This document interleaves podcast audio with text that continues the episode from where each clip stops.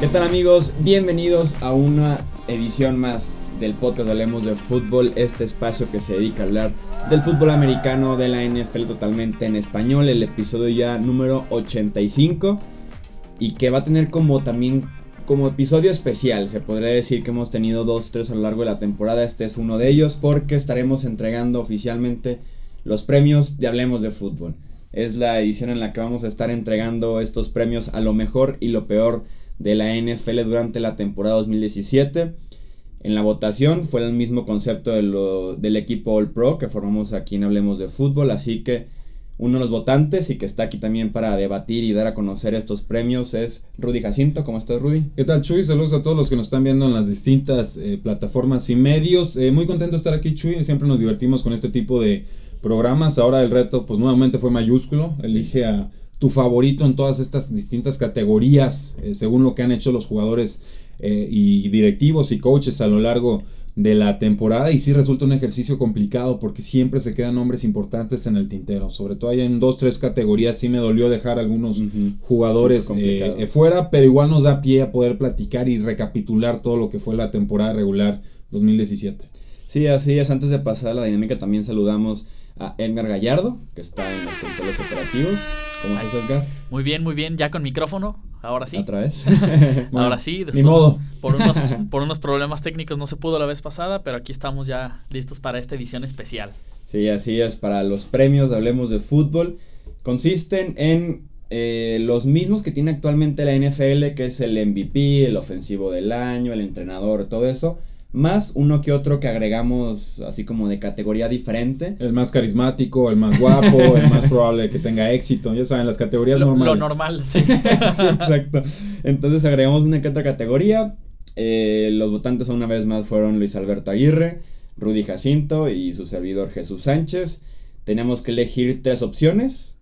Nuestra primera opción para el premio recibía tres puntos, nuestra segunda opción para el premio recibía dos puntos y la tercera opción recibía un punto. Sumamos las tres boletas y tenemos ya los resultados finales. No hubo ningún empate, todos se definieron con solamente un ganador. Ah, perfecto. Mucha que si es posible, que si es posible en NFL el co-MVP o el co-ofensivo del año, entonces... O los MVPs unánimes. Exacto. Entonces tenemos aquí nada más un resultado, un ganador para las siguientes categorías. Iniciamos entonces con esta ceremonia, la primera edición de los premios de Hablemos de Fútbol. Arrancamos con la categoría jugador que retrocedió más. O sea que tuvo un buen 2016 y durante 2017 se quedó corto a las expectativas. Eh, recordar que los premios son solamente durante temporada regular. Sí, y, no son los los ¿verdad? Esos caminan mucho para atrás. Exacto. Esto, es, en su carrera. Sí, exacto. muy bien. Entonces, el jugador que retrocedió más en los premios de Hablemos de Fútbol 2017 fue Terrell Pryor el receptor de los Washington Redskins. Ex receptor de los Washington Redskins. ya va a ser agente libre. Venía de una temporada con los Browns de 77 recepciones, 1007 yardas y 4 touchdowns. Y este año con los Redskins tuvo 20 recepciones, 240 yardas y un touchdown. Sí, eh, muy triste la situación. Obviamente la transición le costó. En ningún momento hubo química con Kirk Cousins. la química nunca eh, estuvo. No, no, no, no, se entendieron de ninguna manera. Kirk Cousins es un coreback que pasa con base a ritmo, con base a timing. Eh, pues bueno, lo bombardearon de pases en la temporada anterior en los Cleveland Browns, siendo pues, básicamente la única amenaza a la ofensiva. Eh, entonces ahí como que sea una, mala suerte, una mala química y pues los resultados ya los conocemos todos. Eh, yo creo que Trevor tendría que ser candidato para tener un rebote, una mejor eh, oportunidad la próxima temporada, pero nuevamente tendrá que tomar un contrato descontado y, veremos en qué equipo. Yo lo podría ver posiblemente, digamos, en los Osos de Chicago. Sí, justamente ese contrato con los Redskins fue para probar que sí valía lo que estaba pidiendo, que eran de 10, 12 millones anuales eh, fue un contrato de un año y, 8 millones, ¿no? Sí, fue algo menor a lo que estaba pidiendo. Incluso Cleveland sí le, sí le ofreció un contrato a largo plazo, no de los 12, 13 millones de dólares anuales, pero sí cercanos.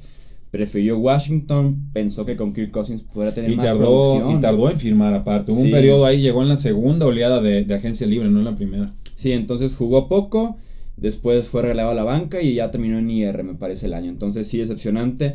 Candidatos a este premio estuvieron Derek Carr, el quarterback de los Raiders, Amari Cooper, el receptor de los Raiders también. Y Kenny Reed, que también fracasó con los Browns como receptor y terminó en New England, pero está como inactivo prácticamente ya cada partido. Sí, por ahí también tenía Marcus Mariota, pero creo que su paso por postemporada de alguna forma le... sé que es de esto es de temporada regular, pero si tengo que hacer un desempate entre Carr y Mariota, pues bueno, me decanté por, por Derek Carr.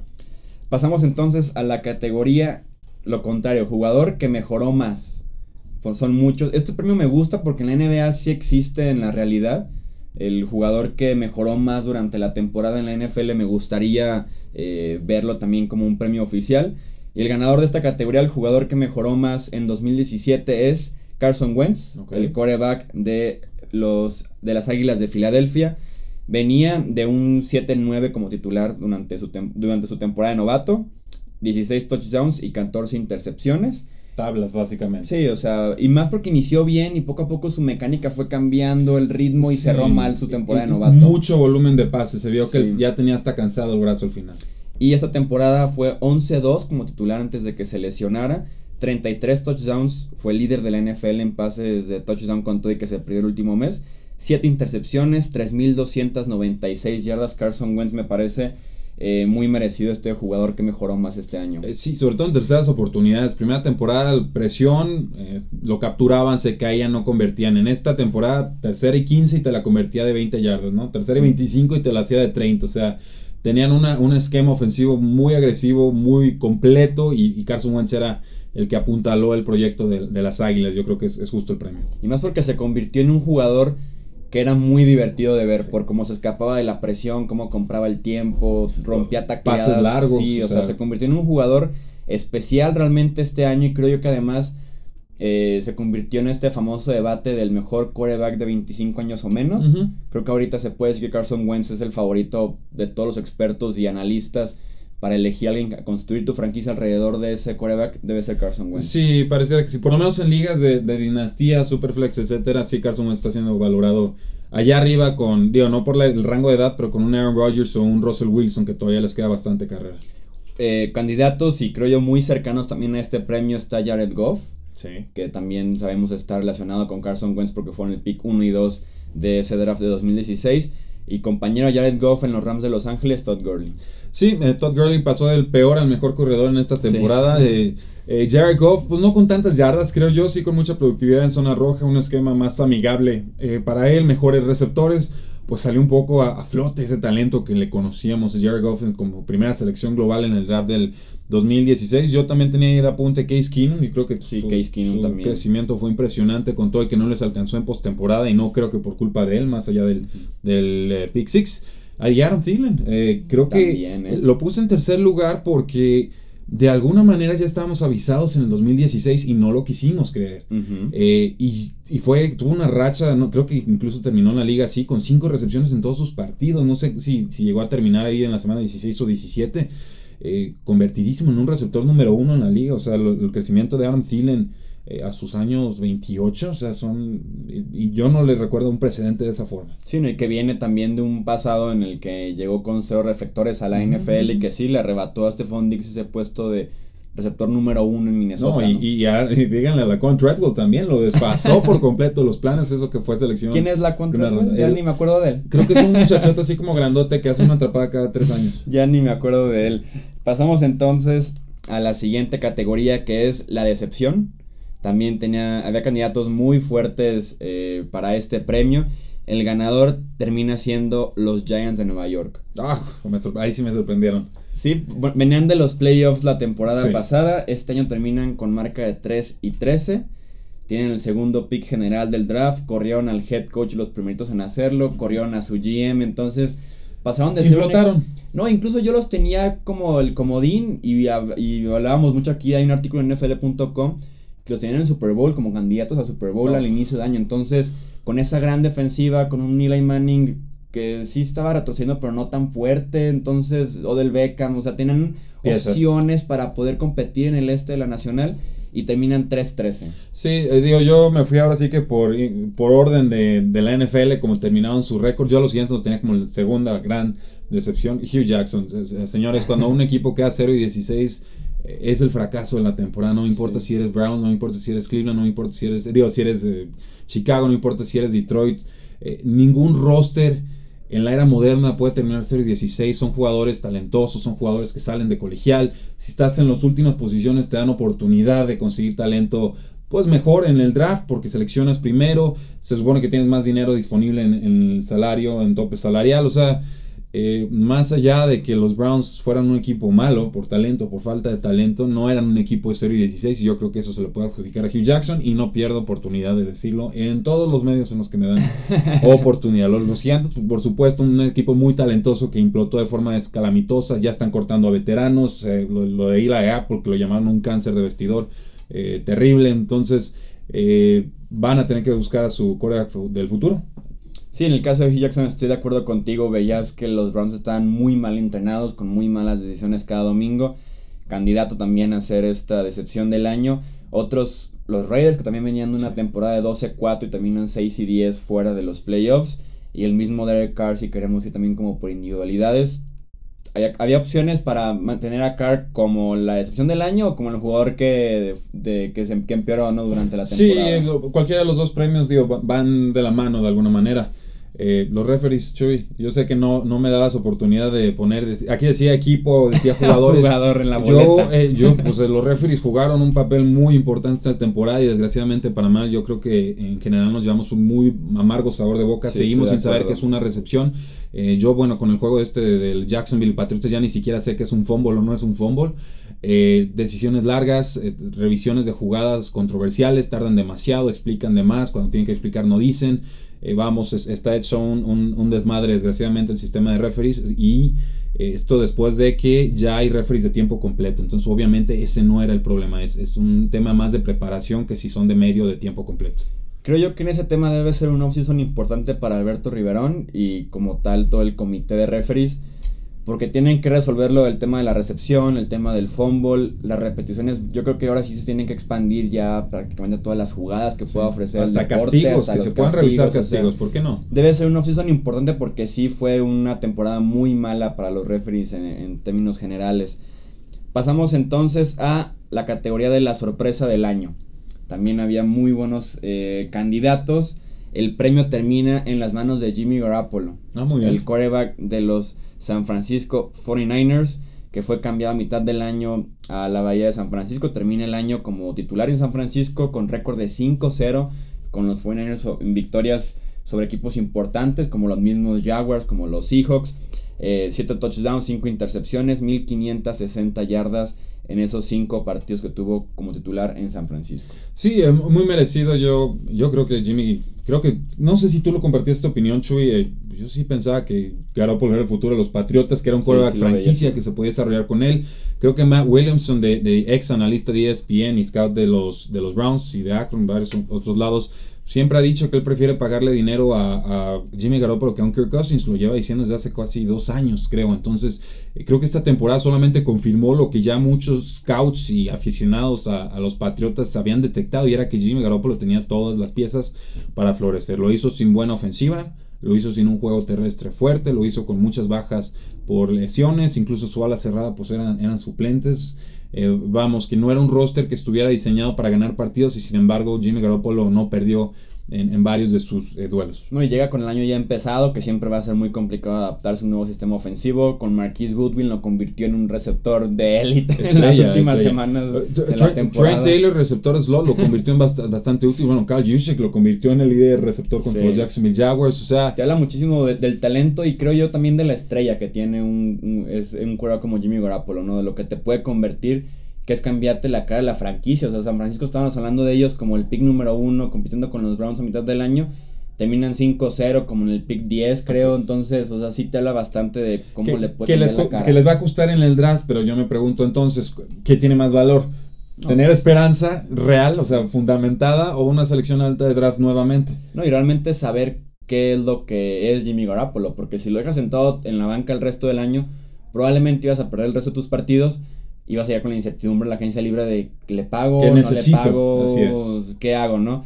Eh, candidatos que también recibieron votos, obviamente los Rams de, de, Los Ángeles, los Philadelphia Eagles y el mismo Adam Thielen. Ah, muy bien. Como, como sorpresas eh, de esta temporada 2017 de la NFL. Eh, pasamos entonces a categorías que son ya más oficiales, se podría decir en los premios estos de NFL Honors, que son una noche antes del Super Bowl. Vamos con novato defensivo del año. Aquí creo que hay un candidato muy fuerte y los demás son candidatos cercanos. Son, son chambelanes. Sí, exacto, ¿no? Es Marshawn Larimore, el esquinero de los Saints de Nueva Orleans, que tuvo 5 intercepciones, un touchdown, 13 eh, partidos iniciados, 18 pases desviados durante la temporada regular con los Saints y también resolvió un problema que tenían los Saints en esquinero durante las, últimas 5 o 6 temporadas. Llega un novato que llegó con problemas de salud de la Universidad de Ohio State, pero que finalmente cumplió a lo largo del año eh, y se convirtió en un esquinero probablemente de la élite del NFL en tan solo 13 partidos. O sea, es un esquinero top 10 ahorita Marshall Lattimore. No, sí, por supuesto. Marshall Lattimore, digo, padre de Mike Evans, hijo de Julio Jones, y párale de contar. O sea, solamente Julio Jones en realidad lo dejó evidenciado.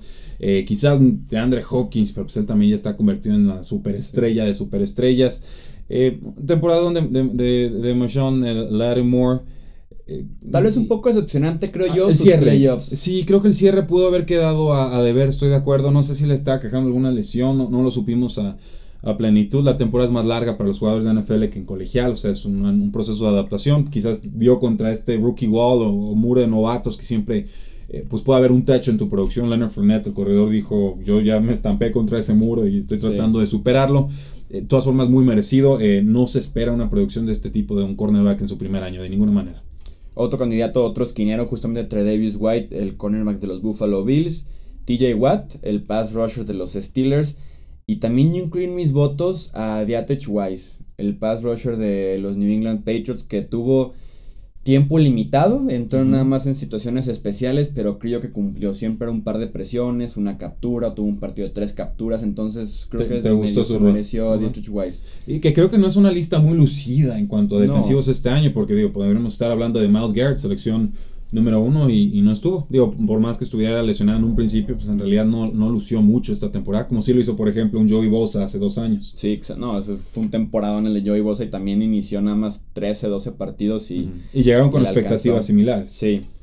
Pasamos entonces al costado ofensivo, con el novato ofensivo del año, también cerrado entre los corredores, entre un coreback por ahí que se quería colar el ganador termina siendo Alvin Kamara, el corredor de los New Orleans Saints, que fue la sensación eh, a partir como del segundo mes de temporada y hasta los playoffs prácticamente 728 yardas por tierra y 8 touchdowns, fueron 6.1 yardas por acarreo y por recepción fueron 826 yardas, 5 touchdowns y 10.2 yardas por recepción. Sí, no, un nivel de eficiencia eh, escandaloso. Está promediando, ¿qué? Más de 8 yardas por, por carrera. O sea, va a haber un retroceso ahí. Nadie corre para ese ritmo toda su carrera, es obvio.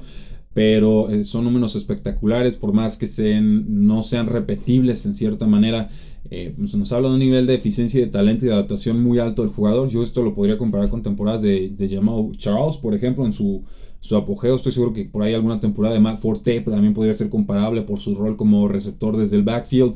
Nos estamos hablando de, Y bueno, la temporada también podría ser comparable a un Dalvin Cook o a un Kareem Hunt. En cierta manera, como que los tres novatos tuvieron inicios de carrera similares. Pero lo de Alvin Camara pues fue cambiarle la cara a una franquicia. La, la ofensiva de los Santos fue completamente distinta. Permitieron que Drew Brees pudiera descansar un poco más el brazo que fuera una ofensiva más versátil, que pudieran amenazar a la NFL con esto, que son los pases del, del backfield, una de las formas más eficientes de, hacer daño, y habían muy buenos candidatos a la ofensiva para novato del año. A mí con Camara me gustaba un poquito más eh, el rol que tenía a mediados de temporada que el que tuvo ya cerca del final. Al inicio de la temporada eran 10, 15 toques que parecían suficientes porque te iba a dar dos touchdowns o, o te iba a dar 100 yardas combinadas y termina corriendo en primer y gol desde la yarda 1, termina corriendo en cuarta y pulgada. Sí, como, corredor, corredor de tres downs. Ajá, que no es demasiado ideal para él teniendo a Mark Ingram, que también está corriendo muy bien en ese rol más específico de lead back, ¿no? Sí, digo, estoy, de acuerdo.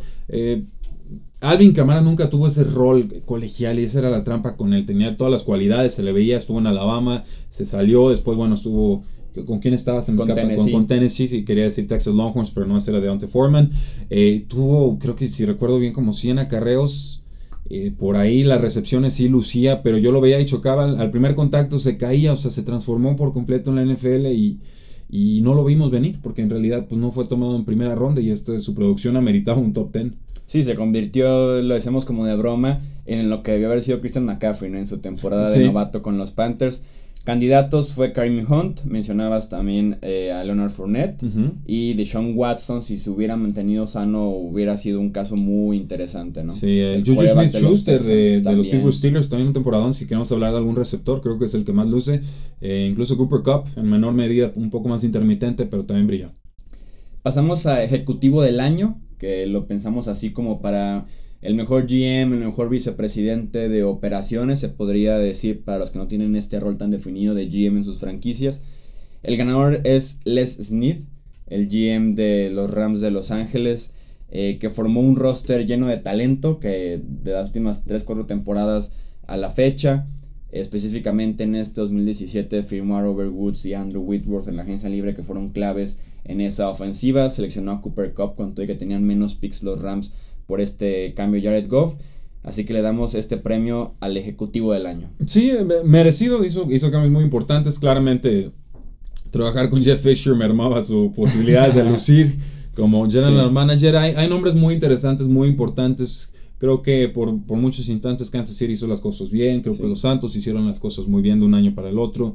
Lo de Filadelfia, señores, también es espectacular. Quizás nos tenemos que remontar eh, a hablar de playoffs para meter a Filadelfia en esa, en esa plática de GM del, del, año, pero creo que también los cambios que hicieron, que fue de Sean Jeffrey, que más trajeron por ahí Torrey Smith, eh, pues, mantener sana toda la línea. Traer a Jay. Traer a Jay un Chris Long que jugó quizás el mejor año de su carrera. Patrick Robinson. muchos aciertos en, en, general y creo que eso, pues incluso el novato Corey Clement ya estaba haciendo stiff arms y llevándose a jugadores. Entonces, unos aciertos por completo en el draft de todos estos jugadores, también en agencia libre. Sí, Javi Rosman era el candidato por parte de Filadelfia y Mickey Loomis por parte de Nueva Orleans que también trajo a la mejor camada de novatos que hemos visto recientemente en la NFL. En mucho tiempo. Sí.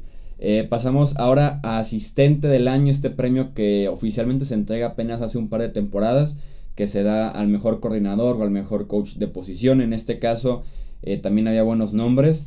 Decidimos el premio final de cuentas para Pat Shermer, el coordinador ofensivo de Minnesota Llevó a la ofensiva a ser la 11 de la NFL en yardas, la 10 en puntos. Jugó con tres quarterbacks diferentes. Perdió a Dalvin Cook, su corredor principal, al inicio del año. Desarrolló a Adam Thielen, entonces desarrolló a Case Keenum, que ya platicamos de eso. Entonces creo que es merecido este premio para Pat Shermer, que se convierte ahora en head coach en los Giants de Nueva York. Sí, mejoró mucho la línea ofensiva. Eh, el equipo que más corrió en toda la NFL no fue el más efectivo, pero de alguna forma eh, permitía balancear el ataque con Case Keenum. Y bueno, Case Keenum ya era un descarte, señores. Case Keenum llegó por una séptima ronda al equipo en, ahí en, a finales de la agencia libre y se termina convirtiendo en un mariscal de campo de final de conferencia. Creo que creo que es fácil obviar todo lo que ha tenido que sobrevivir los vikingos de Minnesota. No en muchas lesiones, porque por volumen e importancia quizás no han sido tantas como pudieran ser unos Houston Texans, por ejemplo, o incluso Patriotas en algunas instancias, pero sí fueron lesiones claves, fueron el corredor estrella que se supone iba a tener 80 más eh, por ciento de la participación en ese backfield y así estaba dominando. Y después, bueno, el, el, teaser que nos suelta Sam Bradford ganándole de forma increíble a los Santos de Nueva Orleans en la semana 1 y después se lastima. Entonces, eh, ajustes sobre la marcha lo lograron de forma correcta y creo que la derrota contra Filadelfia no merma de ninguna manera la gran temporada de, Pat Schumer. Sí, así es. Otros que recibieron votos fue Jim Schwartz, el coordinador defensivo de los Eagles, Frank Reich, el coordinador ofensivo también de los Eagles, y yo me arriesgué con Nathaniel Hackett, el coordinador ofensivo de los Jaguars. Por lo que hizo sin Allen Robinson, con Leonard Fournette, ahí sí, por, el, por como marcó la segunda mitad contra los Patriotas, yo ahí sí no le podía dar el voto. Sí hizo cosas importantes, sí sobrevivieron a muchas lesiones de receptores. Allen Hurst está lastimado, se lastimó Marquise Lee como Allen Robinson desde el inicio. Allen Robinson, primera recepción, se rompió el, ligamento cruzado anterior al periodo de ajuste con Leonard Fournette, lesiones, podían entrar Chris Ivory o TJ Yeldon o incluso ahí al final salía Corey Grant. Eh, como, como relevo. Entonces sí, creo que hizo una gran labor, pero en, en, fútbol situacional, en los momentos claves, en, en, cuando tienes que pensar más que tu rival.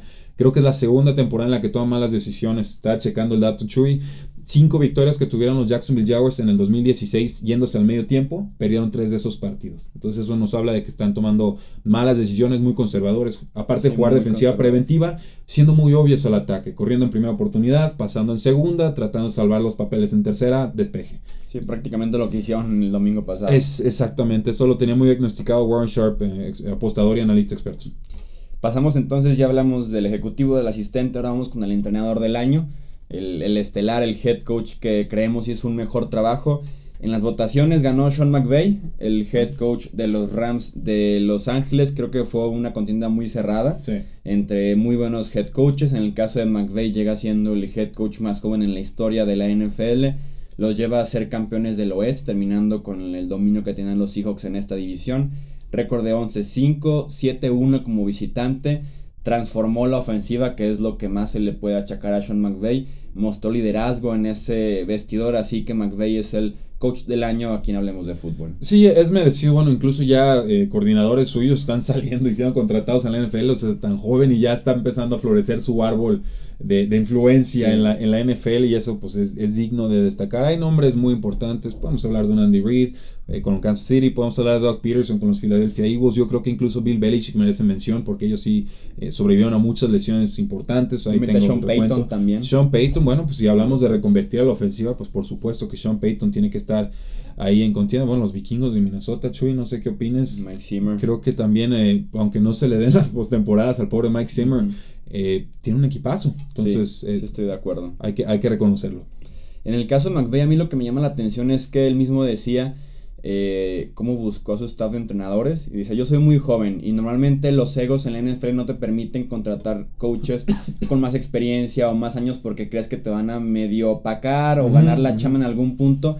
Y dice, a mí me valió y fui por Wade Phillips, que sabía que me iba a rendir sí o sí como claro. coordinador defensivo. Entonces, el ser tan joven, pero también ser maduro y ser líder hasta ese punto a mí se me hace admirable por parte de Sean McVay y cómo cambió a Jared Goff y a Todd Gurley se me hace increíble. Es creer en tus habilidades y en tus posibilidades. Digo, ustedes busquen eh, ruedas de prensa de Sean McVay, busquen pláticas en el vestidor. El, el, hombre es un líder, el hombre es un comunicador, el hombre contagia, el hombre es alguien por el que sí quieres jugar. Es muy experimentado, viene una, una escuela familiar eh, impresionante. Obviamente pues podemos hablar de promiscuo en la posición, porque nadie espera que a los 30 y bajos años ya estés eh, pues dominando, transformando franquicias de esta manera, pero eh, sí, que sea el inicio de una gran carrera, por supuesto, será importante para la NFL. Pasamos entonces a los tres premios principales, que es defensivo del año, ofensivo del año y el MVP. Empezamos en el costado defensivo, en el que Calais Campbell fue el que se llevó este premio al defensivo más dominante que tuvo la temporada regular de la NFL 2017. 14.5 capturas, 47 tacleos, 3 balones sueltos forzados, 3 pases desviados.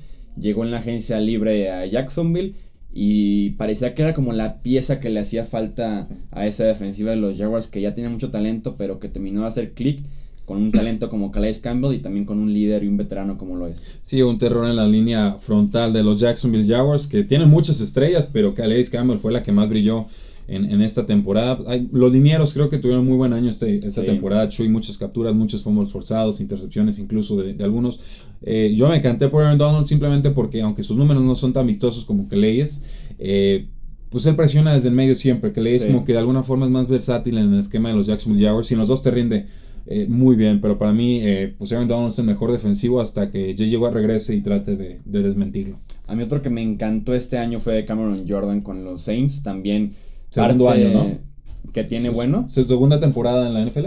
No, Cameron Jordan, ya? no, ya lleva como unos 7, 8 ah, años. ¿Con quién lo estoy confundiendo entonces? Bueno, no olvídenlo, no me hagan caso, no sí, sé no, nada. Sí, no, Cameron Jordan como defensive tackle, de vez en cuando también como defensive end en esa defensiva de los Saints presionando prácticamente, casi le gana el partido solito a los Vikings en la ronda divisional, en, el caso de Cameron Jordan, así que eh, sí había muy buenos dineros defensivos y también tú mencionabas a Jalen Ramsey ¿no? como candidato a este premio. Entre muchos otros, digo, podemos hablar de Jalen Ramsey, podemos hablar de un AJ Bouye, eh, vamos, este, estoy seguro, se me están escapando muchísimos nombres. Tercera posición, así como, y no se olviden de la temporada de este sí. jugador en particular. Creo que Jalen Ramsey mejoró contra la temporada número uno, que fue similar de alguna manera a lo de Marshawn Lattimore, pues igual de espectacular.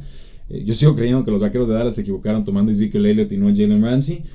Pues muchos no estarán de acuerdo. Yo creo que es más fácil conseguir un corredor estrella que un cornerback estrella de este calibre. Sí, y, y, Ramsey tiene todos los tintes de ser la gran estrella defensiva de la NFL en los próximos años. Sí, es un hablador, eso sí. sí en ¿eh? talento y en hablador, Uf. porque la NFL necesita de eso. Uf, no. Vea, y en la misma posición, ve a Dion Sanders, ve a Richard Sherman. Sí, o sea, sí, no, estoy, La NFL estoy necesita de, de esquineros Personajes. que abran la boca. Sí, sí, sí.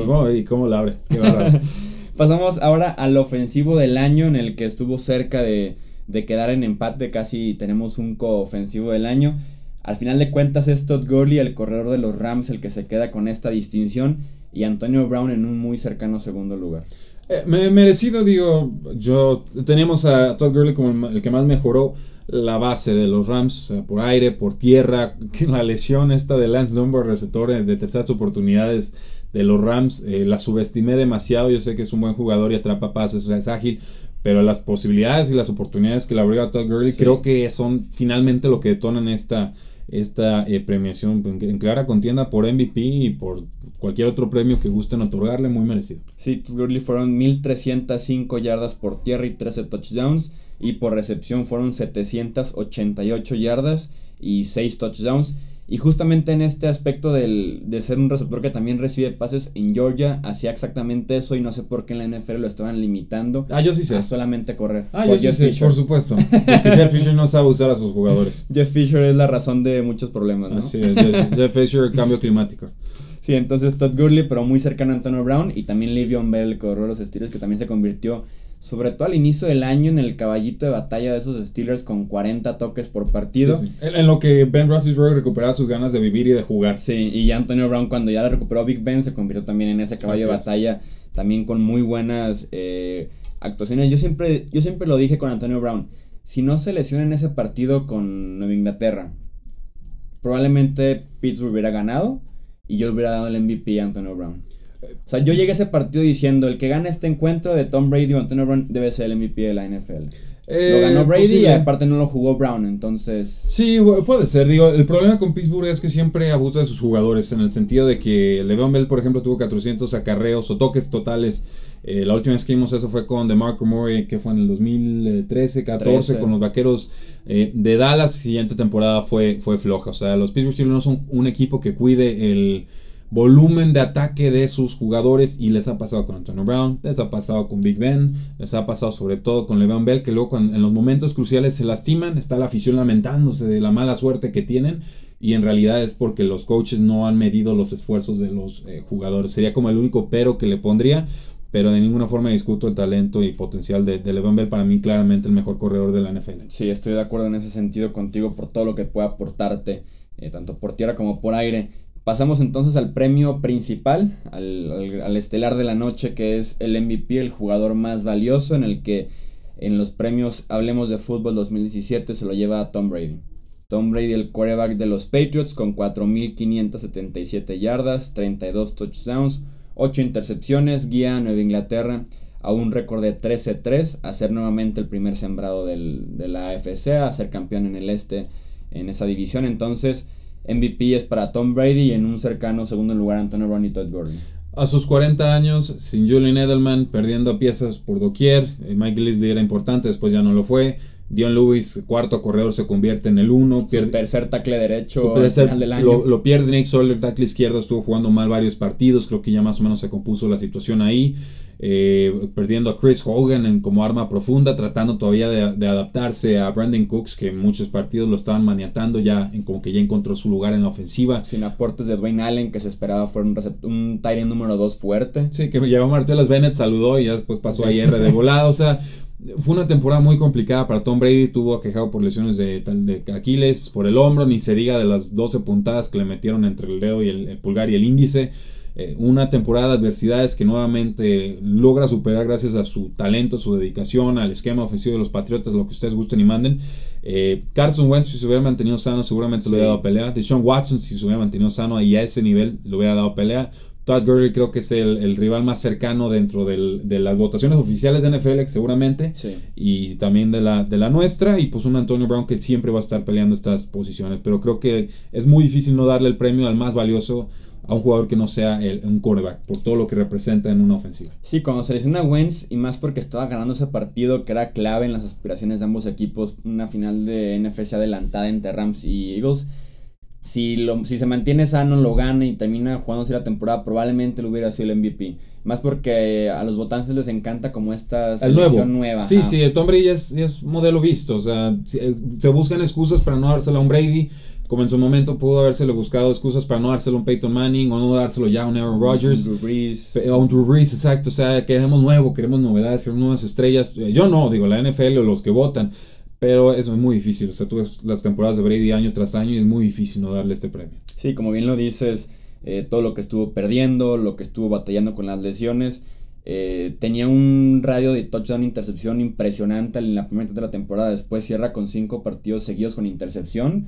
Que ahí eleva este número a 8, pero tenía como dos o tres después de 12, 11 semanas. Entonces, sí fue impresionante la temporada. Parece como una obviedad el dárselo a, pues a Tom Brady, ¿no? O sea, el, la fácil. Ajá, la fácil, pero realmente creo yo que sí es muy merecido para el quarterback de Nueva Inglaterra. De acuerdo. Y sí, como bien dices, Carson Wentz, Todd Gurley, Antonio Brown, todos son candidatos. De Sean Watson no sé. bueno, yo lo quería nombrar, o sea, por producción ahí Tú estaba. Lo como ofensivo, como novato ofensivo recibiendo votos. Eh, sí lo estaba, sí lo estaba. Tuve que pensar ahí si la, si la merecía o no, pero bueno.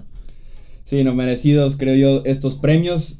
Eh, ya saben en los comentarios, ya sea en redes sociales o si lo están viendo en YouTube, aquí abajo en los comentarios nos pueden dejar cuál es eh, el premio en el que ustedes no están tan de acuerdo, en el que ustedes hubieran puesto a otro jugador, a otro equipo o a otro entrenador.